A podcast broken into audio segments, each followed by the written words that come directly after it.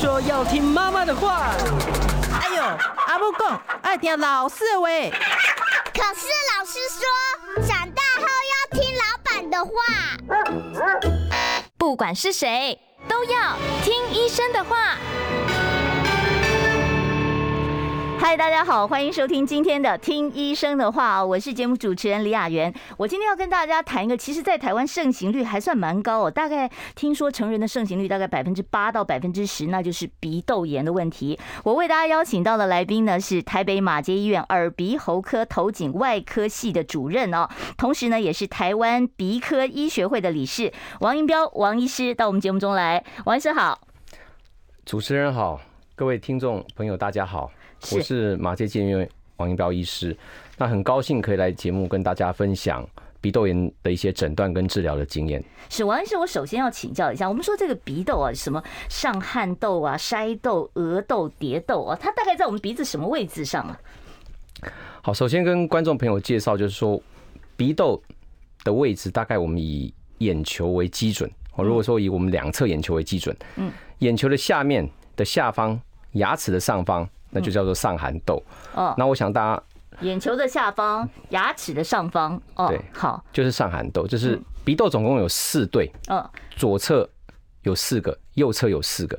那第一个是上寒痘，第二个是筛痘。嗯，筛窦就在两个眼球的正中间，所以我们在两个眼球的正中间，鼻子里面，然后是在眼球两个眼球的中间。嗯，那左边筛窦跟右边筛窦。嗯，那另外我们有额窦。嗯，就在额头的后面，也就是在眼球的上方，在脑的前方，那就叫额窦。那最后一对叫做蝶窦，蝶窦。那蝶窦就是在整个头颅的正中心，在鼻子的后方，鼻腔的后方。那这四对的鼻窦就构成了我们所有的那个鼻窦的构造。是这个鼻窦到底它在我们人体的功能里面是做什么的？鼻窦的部分其实功能很重要，第一个就是保护的机转。我们其实每天对每天我们呼吸，当然鼻子是一个呼吸的一个器官，每天呼吸会有一些细菌、病毒，会有一些污染物，会有一些 PM 二点五。那这些进来之后，我们其实身体一个很基本的防御机制，其实就是鼻黏膜的一个构造。鼻黏膜上面有一些纤毛，哦，就鼻毛嘛，哦，纤毛。鼻里面是看不到的纤毛哦，所以不是我们看到黑黑的鼻毛那种，是显微镜才看得到鼻毛。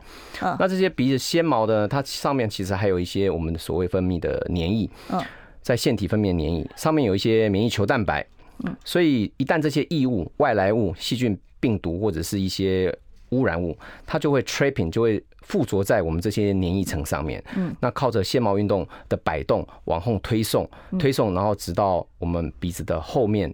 然后到喉咙，然后一直吞到食道、胃里面，把这些外来的污染物排除。这个是第一个保护的机制。鼻窦上面，我还以为说它会变成鼻涕擤出来，或者变成痰从嘴巴吐出来的。这一点非常重要。其实呢，鼻子的鼻翼，我们这黏液分泌一天有一千 CC，这么多啊！一千 CC，一千 CC 等于是哦，这个保特瓶都一瓶了。是，所以这个其实倒流，我都跟。患者讲说，倒流其实是正常的，只要量不要够多，不要过多，嗯，然后不要太浓，不要有一些感染，其实是正常的。它是在执行我们正常的清洁保护的一个作用。是，那我就要问一下王医师，王医师有很多人他觉得说用鼻涕这样擤，好像其实擤得不够干净，他就会故意用吸的，然后再从嘴巴吐出来，这个动作好吗？其实倒吸鼻子的。这个动作本身不会有什么太大的问题。嗯，那我想这些会有倒吸鼻子、倒吸鼻涕的一些听众朋友，应该就是还是有鼻涕倒流本身这些症状。嗯，分泌物比较粘稠或者是比较黄，它才会有这些症状。我觉得只要不要太用力造成出血，我觉得是可以允许的。是。那基本上鼻腔如果说有分泌物，除了说倒吸。或者你往前擤，你都可以洗鼻子啊，鼻冲洗。我想鼻冲洗也是一个很好的一个方法，对不对？对。哦，好，那另外要问一下王医师，这个鼻窦炎哦，它主要呈现出来这样呃，病人到您这边来呃挂号看门诊，这个鼻窦炎通常会什么样的症状来求诊？鼻窦炎的症状其实非常的固定，嗯，比较常见就是四大症状。四大症状，哪四个重要的症状？第一个就是鼻塞。哦，鼻塞。感冒也会鼻塞啊？对，第二个就是脓性鼻涕，黄鼻涕。嗯。第三个是嗅觉丧失或低下。嗅觉，嗅觉丧失，那个不是因为鼻塞的关系啊？可能是鼻塞，也可能是发炎。哦，所以它有两个机转，一个是是哎里面有息肉啦，或者是有脓啦，把那个我们所谓的嗅觉通道阻塞，那就造成了鼻那个嗅觉丧失，或者是发炎的物质。嗯。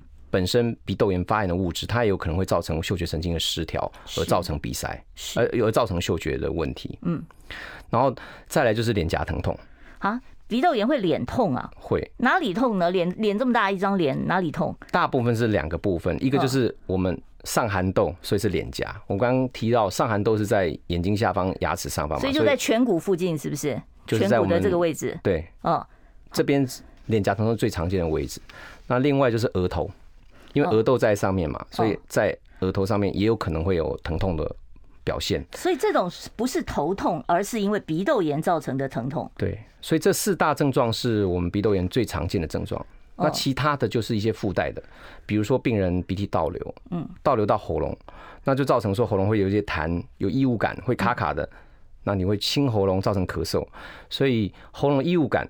跟咳嗽这些是比较一些附带的症状，但是也会发生。是，那如果不是因为感冒病毒所造成的这种鼻窦炎，就是所谓的这个慢性鼻窦炎，它还会有黄鼻涕吗？还是说只是清鼻涕呢？慢性鼻窦炎跟急性鼻窦炎其实是目前来讲，其实认为说是不太一样的两类疾病。嗯，怎么说？急性鼻窦炎其实就是感冒的。就是感冒的一种症状而已嘛，感冒感冒的延长赛了。嗯，感冒之后其实叫做病毒性鼻窦炎。嗯，其实病毒性鼻窦炎就是感冒。嗯，那没有好。嗯，一直持续了十几天、二十天，然后又还有一些相关的症状，比如说有发烧啦，或者是脸颊疼痛啦，或者是说会有一些我们抽血的话会有一些发炎指数增高，这些现象都。一起表现的话，它可能就是一个细菌性鼻窦炎。所以，对于急性鼻窦炎来讲，它可能从病毒性鼻窦炎，就是一般的感冒，慢慢演变成细菌性鼻窦炎。那我这样问啊，就是说，如果说你感冒留了一个尾巴，一直没治好，拖了很久很久，哦，这个鼻窦炎的症状都没有消失，就变成慢性鼻窦炎了，是这样吗？他们彼此有这样的一个关联性吗？有可能是这样子，但是它只是慢性鼻窦炎的一部分。嗯，比如说慢性鼻窦炎，它是一个非常复杂的、非常复杂的一个疾病的总称。嗯，它可能由急性鼻窦炎慢慢发炎之后没有痊愈造成的慢性发炎。因为急性鼻窦炎跟慢性鼻窦炎的时程的界定就是在于三个月，三个月以上那叫做慢性鼻窦炎，三个月以内，现在其实最新的治疗指引都是叫做急性鼻窦炎。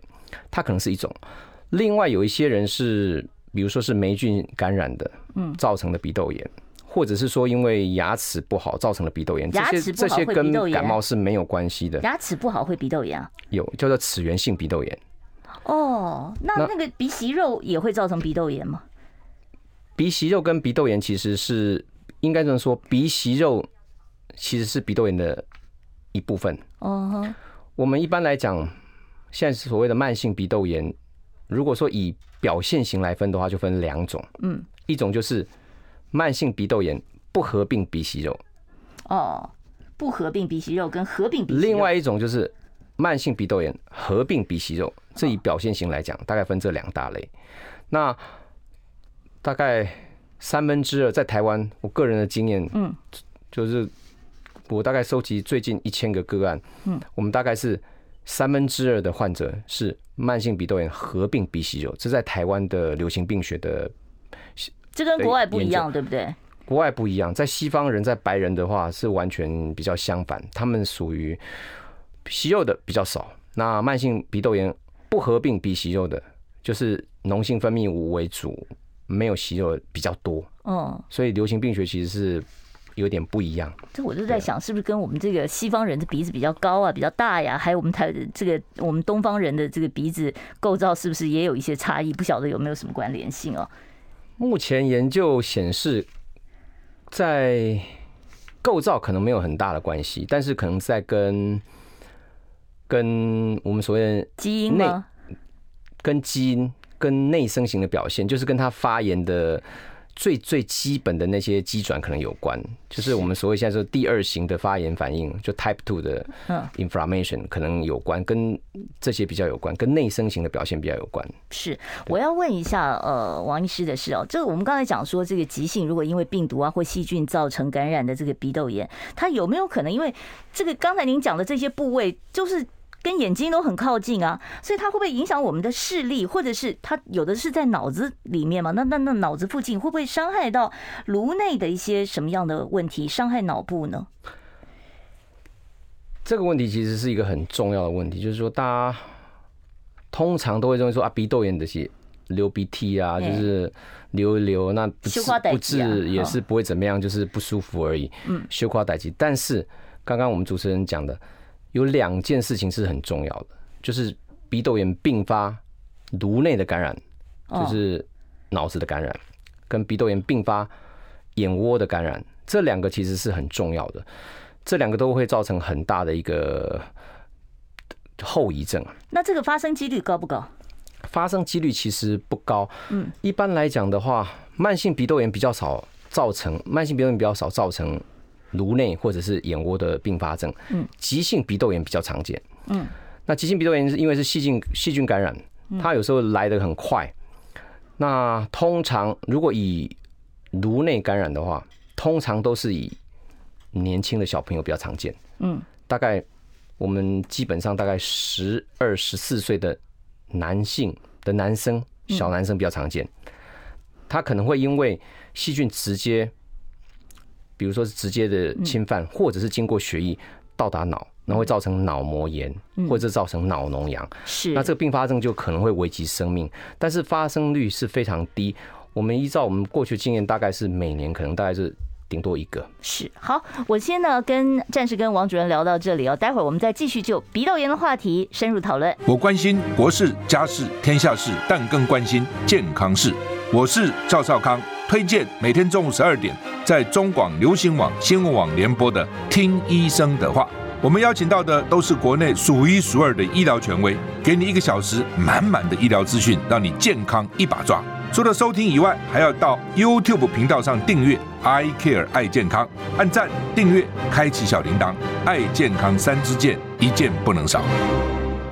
好，欢迎大家呢，再回到我们听医生的话节目现场啊，跟大家报告一下啊，记得帮我们订阅一下我们的频道，我们是 I Care 爱健康。你在啊这个 YouTube 上面，你只要打呃中广 I Care 爱健康，或者是呢你打李雅媛爱健康，都可以找到我们的频道，帮我们按赞，帮我们订阅哦。另外呢，今天呢我们请到的王银彪王主任，他是马街医院的这个耳鼻喉科的这边的主任哦，而且呢王主任他也是台湾鼻科医学会的理事，是鼻子方面的专家。所以如果说呢你有一些鼻窦炎，像我们今天节目讲的一些内容哦，你不太清楚的话，你也可以上哦鼻科学会他们的这个网站，上面有一些哦这个相当宝贵的一些资料，你可以免费的去参阅一下，相信会对于你的这个鼻窦炎哦，给你一些很好的建议跟方向。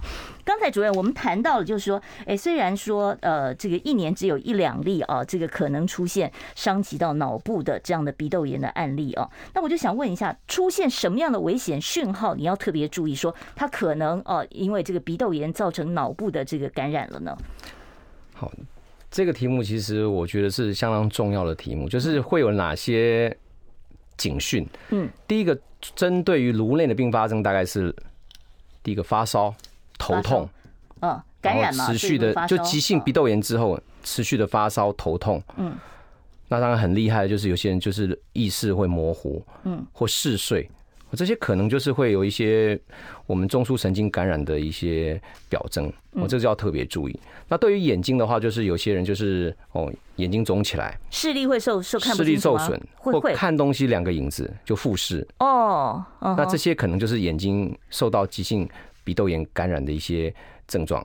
那么这些上述这些症状就要特别注意，要特别留心，赶快去找耳鼻喉科医生来做一个适切的诊断，积极的治疗。哦，所以这不是找神内，而是耳鼻喉科。就是说你的呃感冒哦，突然间出现了这些很危险的讯号的时候，一直不好，鼻窦炎一直不好，出现这些讯号，你就要赶快再做进一步的检查了。当然，因为它是它的原因是急性鼻窦炎来的，所以你第一个一定还是要看耳鼻喉科的医生。嗯，那如果说是并发颅内感染，哦，有颅内有脓疡，当然我们会合并跟一些神经内科医生或神经外科医师一起来处理。那眼睛里面有脓疡，我们当然也会合并眼科医师一起来处理。哦，到底有脓疡，这真的是听起来蛮恐怖的哦。那其实讲到了鼻窦炎，其实听王医师这样讲，就是你一定不能想着说我就是哎呀症状我忍一忍就算了，跟他和平共存几十年，你可能真的必须要积极处理哦。因为刚才我们讲到并发症，我之前跟呃这个王医师私底下聊的时候，王医师说，其实中风跟鼻窦炎也有可能有关系，心梗也有关系，然后胃食道逆流也有关系。为什么会有这些跟着好像距离很远的器官会受到影响呢？这个是目前应该说近十年来大家一些研究的发现。那主要就是说，大家认为说这是一个系统性的发炎。嗯，举个例子来讲，大家认为说牙周病，嗯，牙周病可能也就是牙齿不好，了不起就牙齿看一看，对，最后不行就拔牙再植个牙就好了。嗯，但事实上不然，因为牙周病它其实是持续二十四小时不断的发炎，三百六十五天不断的发炎，它释放出的发炎因因子，它其实是循环于全身的哦，所以它会让你心脏发炎，也会让你其他的脑子发炎。所以最早被建立这些慢性发炎的，其实是在牙周病这边，他们跟中风、跟心梗都建立了非常明确的关系。结果现在发现，连鼻窦炎是因为它也是慢性发炎，后来。大家又想到说，哎，慢性鼻窦炎，嗯，其实也是一个慢性的发炎，它也是一样，三百六十五天你不处理它，它就是一直在发炎，嗯，所以他们就做了一些研究。那这些研究显示出，在心梗大概增加了五十 percent，哇，这么高，这么高比例啊，嗯。那在中风的部分，大概增加了快八十 percent，经过统合分析，大概增加八十 percent，中风的机会。慢性鼻窦炎不处理，你中风。没有慢性鼻窦炎人增加八十 percent 的机会会中风。哇，这个听起来这个鼻窦炎不处理不行，那我们赶快来处理啊！那，那我个人有做一个研究，嗯，就是好，那需要去处理，所以我个人做了一个研究，这个研究是还没发表。我们就是，那我们积极处理，也给他手术，嗯，那对比另外一组就是没有手术，没有处理，那到底会不会减少？会不会减少中风的机会？嗯，结果呢？那结果我们做出来，其实，在年纪稍微大一些，就五十岁以上的，其实是会减少中风的机会。所以积极的治疗其实还是有一些角色，只不过这个论文我们是还没发表。好，我们今天这个率先发表了啊，这个王教授的论文啊，就是如果说哦，你在这个比较中高龄以上的族群，如果你有这个慢性鼻窦炎，你积极的把它治疗好的话，将来可以降低你啊中风、心梗方面的一个几率啊，等于是让你的健康更有保障了。心梗我不知道，我只看中风这一块。中风这一块，中风这一块就很重要了啊。那另外要问一下，这个慢性鼻窦炎会影响到我们的鼻子的形状或者是颜面的外观吗？外观，少数的鼻窦炎并发症会影影响外观。嗯，比如说，嗯，常见的我们叫做额窦、腮窦的囊肿、黏液囊肿。嗯，那这黏液囊肿其实就是因为鼻窦开口阻塞。嗯，那它分泌物出不来，所以就变成一个水池，然后越来越多的黏液卡在里面，然后越来越多的这种。它就会造成会压迫眼睛，嗯，然后压迫我们的前额，所以会造成说眼球突出或者是前额突出啊。所以你在外观上面看到这样的病人，有些根本不是肿瘤，它其实只是鼻窦炎造成的黏液囊肿。哦，这样听起来就是大家以为说你的眼球凸出来一定是甲状腺机能亢进，结果不是，有可能是你的鼻窦炎造成你的眼球突出。那这种是不是鼻窦炎治好了，眼球就回去了呢？如果这种情况的话，其实我们把里面的黏液囊肿引流掉，你开完手术之后，其实慢慢的骨头会会 remodeling，它会再生嘛，所以其实慢慢的几个月后，是大概半年之后，它就会恢复正常的形状了。好，所以呢，这个如果说眼球有突出的问题，然后你又没有甲状腺方面的问题，你真的要考虑的是会不会是鼻窦炎造成的这个问题？是，当然还还还有一些是肿瘤了。哦，还有一些肿瘤，对，还是要排除肿瘤。是，那另外我们讲到这个鼻窦炎，在什么情况之下会必须要做手术治疗？一般目前来讲，大概两个方面来讲，我们就分慢性鼻窦炎跟急性鼻窦炎来讲。我们先讲简单的，急性鼻窦炎。嗯，急性鼻窦炎基本上是大部分不用手术，只有在我们刚刚讲的，嗯，它造成眼睛的并发症了，嗯，它造成脑的并发症了，它会可能会造成生命的问题。如果药物治疗不好，嗯，那就是要手术去引流那些脓。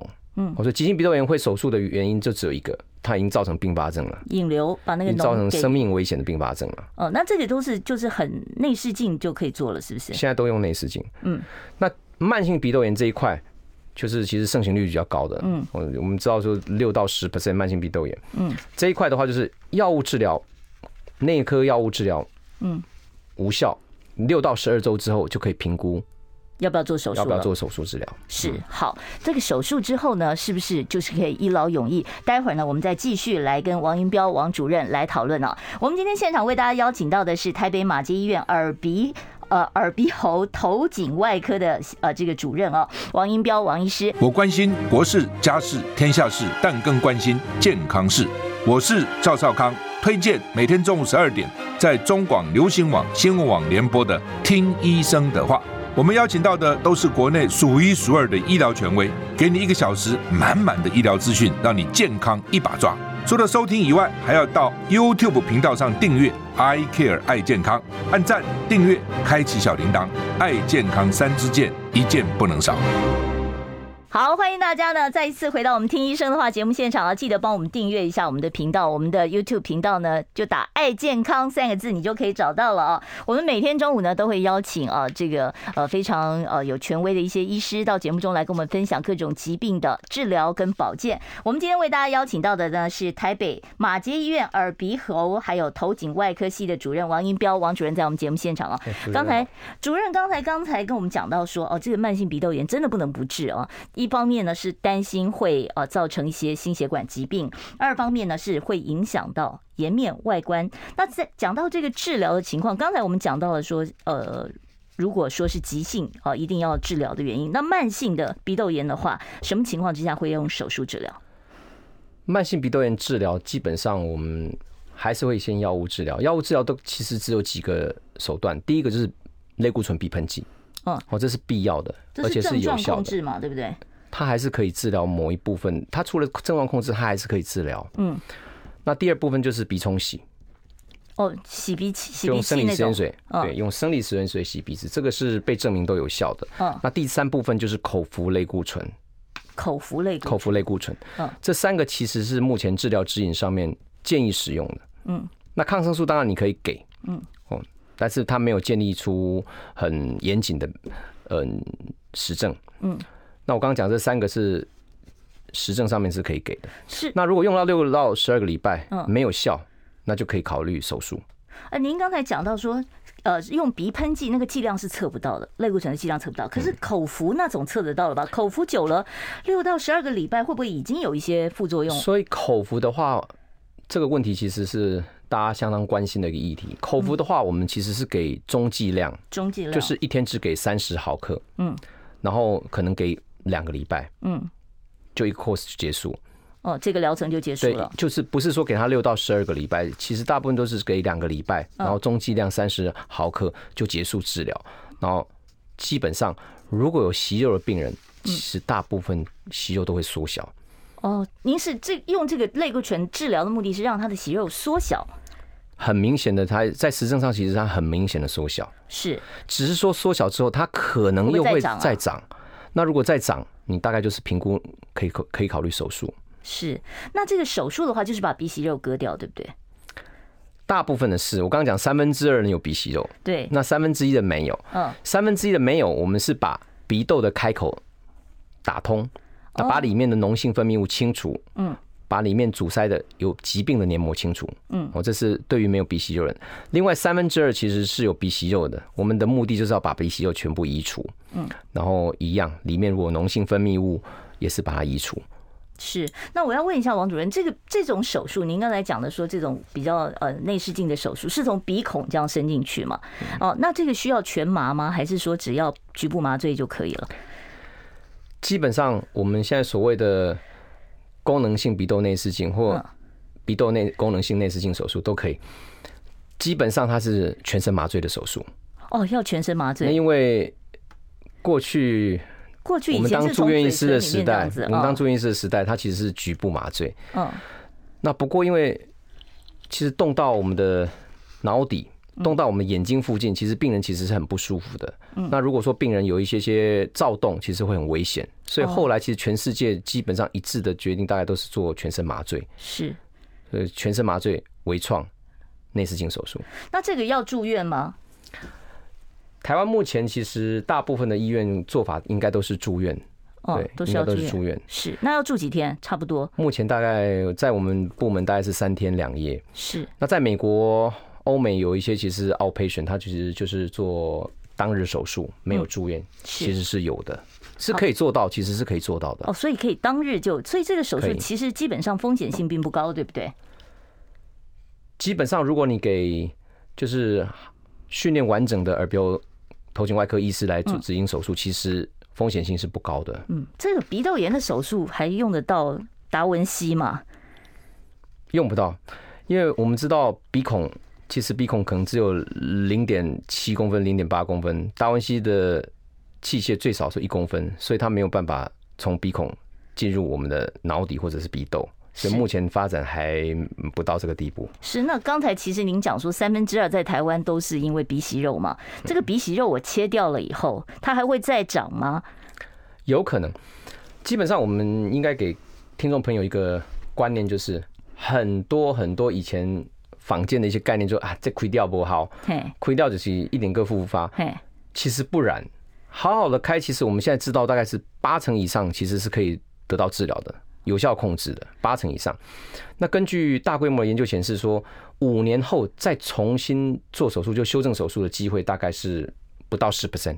大概六点五 percent 左右，所以其实换句话说，开完到五年，其实百分之八九十人其实是非常满意的。嗯，如果你得得到很完整的手术，嗯，我我在那个网络上面看到，他说有的小朋友鼻窦炎要用到一种叫做腺样体切除术啊，这是什么样的一个情况？小孩子动手术会危险呐？他鼻孔那么小，基本上基本上我开了，可能开了接近。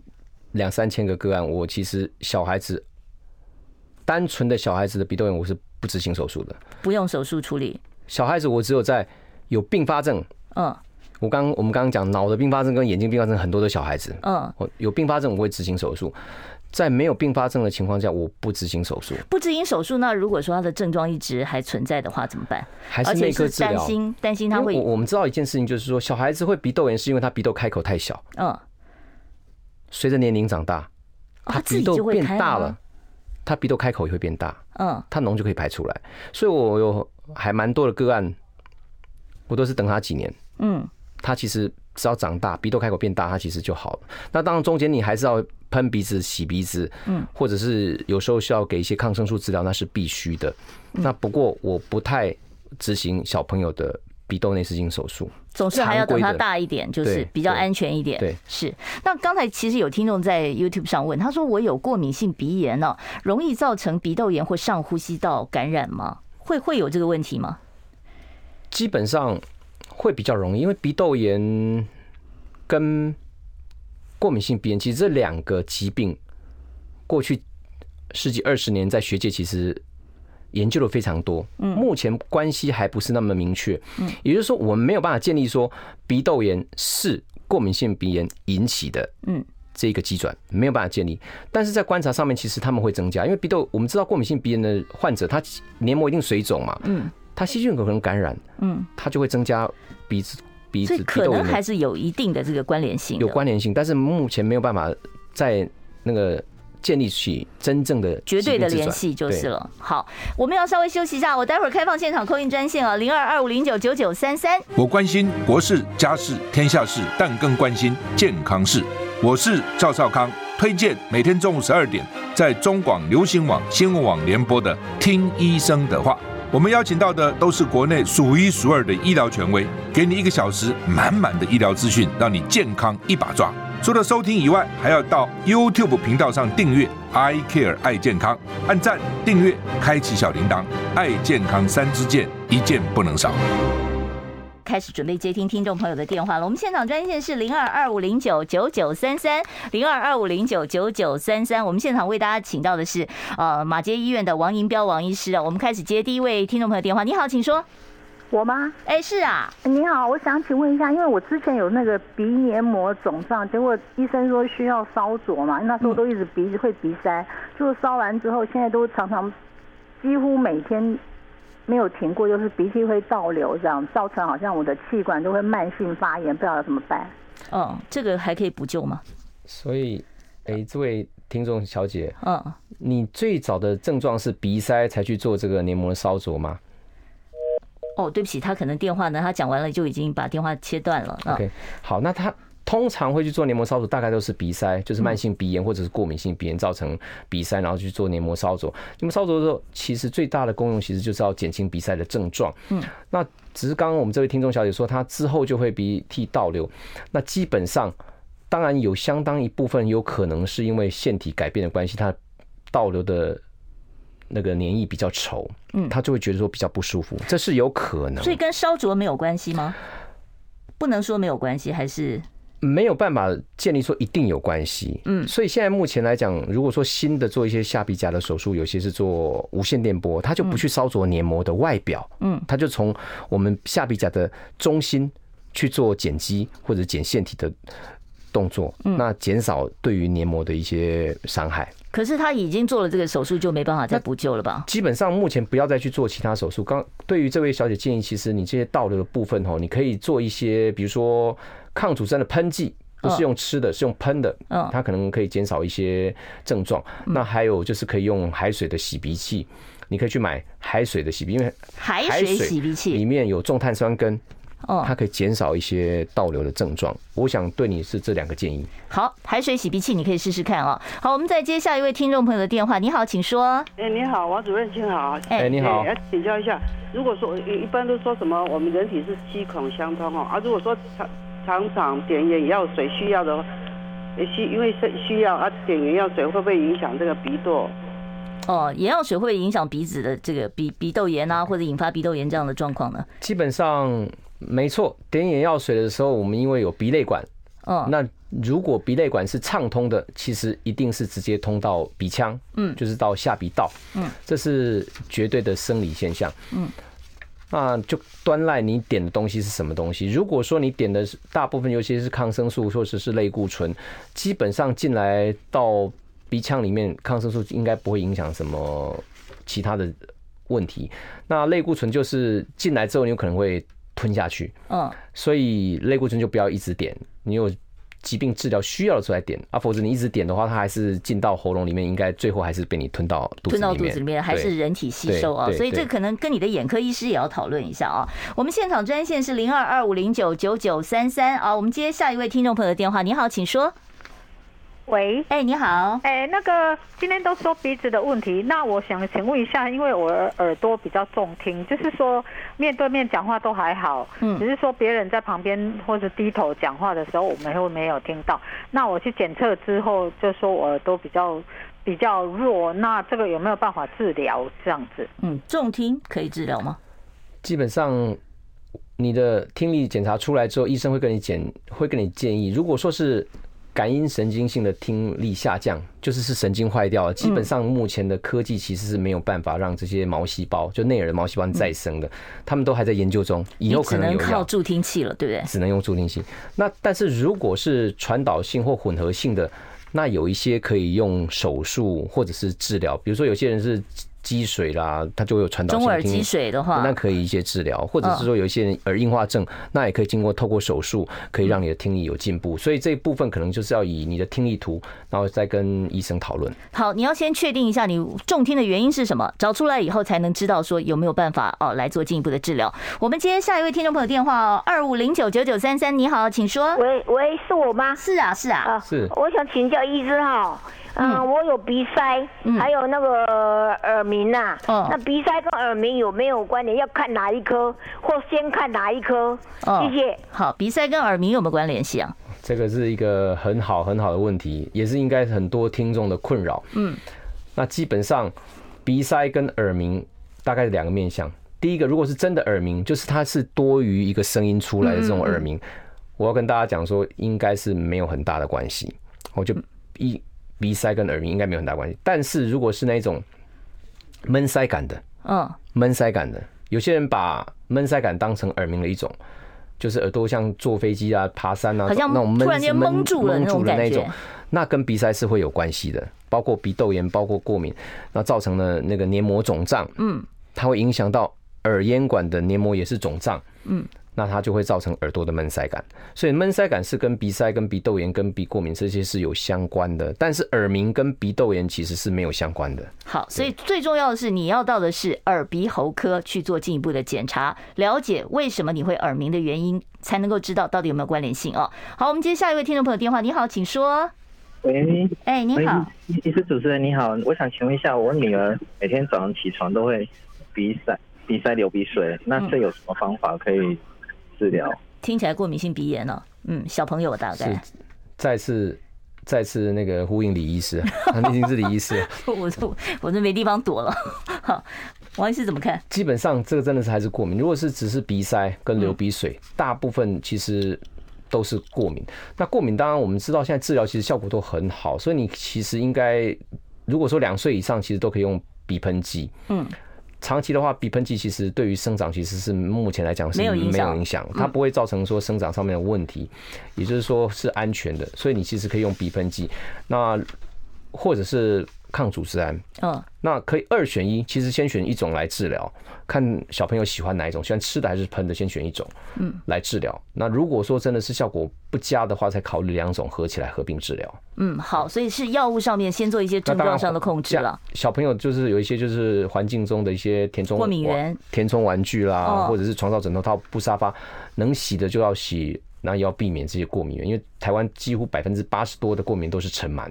嗯，好，我今天因为时间的关系，我没有办法再接。我知道线上现在是满的，但是不好意思，我没有办法再接听其他听众朋友的电话了，因为我们今天的时间呢，呃，剩下不多，我赶快来回答一下在 YouTube 上一个问题。他说曾经有鼻窦炎，现在这半年左边的鼻子有黄脓的鼻涕，弄掉就会流血，一直有脓黄鼻涕，呃，该怎么处理？所以。这个听众的问题是，以前没有开过刀嘛，对不对？嗯。基本上，如果说已经半年有脓黄鼻涕，那其实我们会建议你可能还是要做一个电脑断层扫描。嗯。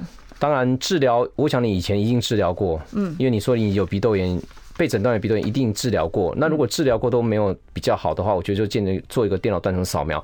如果真的是一个很明确的鼻窦炎，我觉得会建议你。做手术，其实手术我们刚刚讲成功率就八九成以上。是，好，这个手术也其实也不是很危险的手术，所以建议你考虑一下啊，到时候跟你的医师好好讨论一下。今天因为时间的关系，我们非常感谢马街医院的王英彪王主任接受我们的访问，谢谢主任。谢谢主持人，也谢谢各位听众朋友。好，我们今天节目就进行到此了，明天中午再会了，拜拜。